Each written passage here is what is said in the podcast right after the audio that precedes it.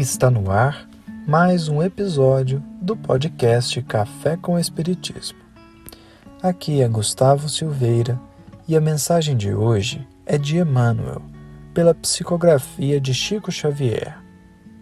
Retirada do livro Caminho, Verdade e Vida, capítulo 144, intitulado Que temos com o Cristo? Ah, que temos contigo, Jesus Nazareno? Vieste destruir-nos? Bem sei quem és, o Santo de Deus. Evangelho de Marcos, capítulo 1, versículo 24. Grande erro supor que o Divino Mestre houvesse terminado o serviço ativo no Calvário. Jesus continua caminhando em todas as direções do mundo. Seu Evangelho Redentor vai triunfando palmo a palmo no terreno dos corações. Semelhante circunstância deve ser lembrada porque também os espíritos maléficos tentam repelir o Senhor diariamente. Refere-se o evangelista a entidades perversas que se assenhoreavam do corpo da criatura. Entretanto, essas inteligências infernais prosseguem, dominando vastos organismos do mundo.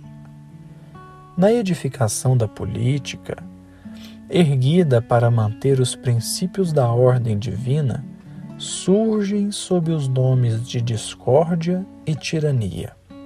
No comércio, formado para estabelecer a fraternidade, aparecem com os apelidos de ambição e egoísmo. Nas religiões e nas ciências, organizações sagradas do progresso universal acodem pelas denominações de orgulho, vaidade, dogmatismo e intolerância sectária não somente o corpo da criatura humana padece a obsessão de espíritos perversos. Os agrupamentos e instituições dos homens sofrem muito mais. E quando Jesus se aproxima, através do Evangelho, pessoas e organizações indagam com pressa: que temos com Cristo? Que temos a ver com a vida espiritual? É preciso permanecer vigilante à frente de tais sutilezas, porquanto o adversário vai penetrando também os círculos do Espiritismo evangélico, vestido nas túnicas brilhantes da falsa ciência. Importantíssima mensagem de Emmanuel repleta de sutilezas que nos convidam a refletir sobre nós mesmos e sobre como estamos conduzindo nossa estadia no planeta. Em outra mensagem, o benfeitor afirmou: os homens falíveis não podem erguer obras infalíveis. E por isso mesmo ele diz: não somente o corpo da criatura humana padece obsessão de espíritos perversos. Os agrupamentos e instituições dos homens sofrem muito mais. Ora, se as instituições são feitas por homens, por mais santas que podem parecer, também poderão sofrer os ataques e a obsessão, porque os homens que as conduzem podem estar sob influência de irmãos nossos menos felizes. Portanto, é necessário diferenciar igrejas e movimentos religiosos, diferenciar a ciência do movimento científico, a filosofia de filósofos e, claro, imprescindível não confundir movimento espírita com espiritismo.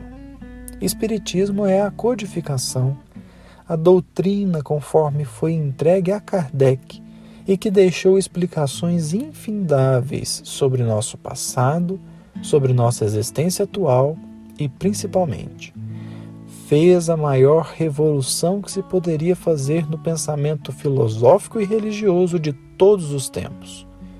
Comprovou, por formas diversas, que o nosso destino é obra nossa, unicamente nossa.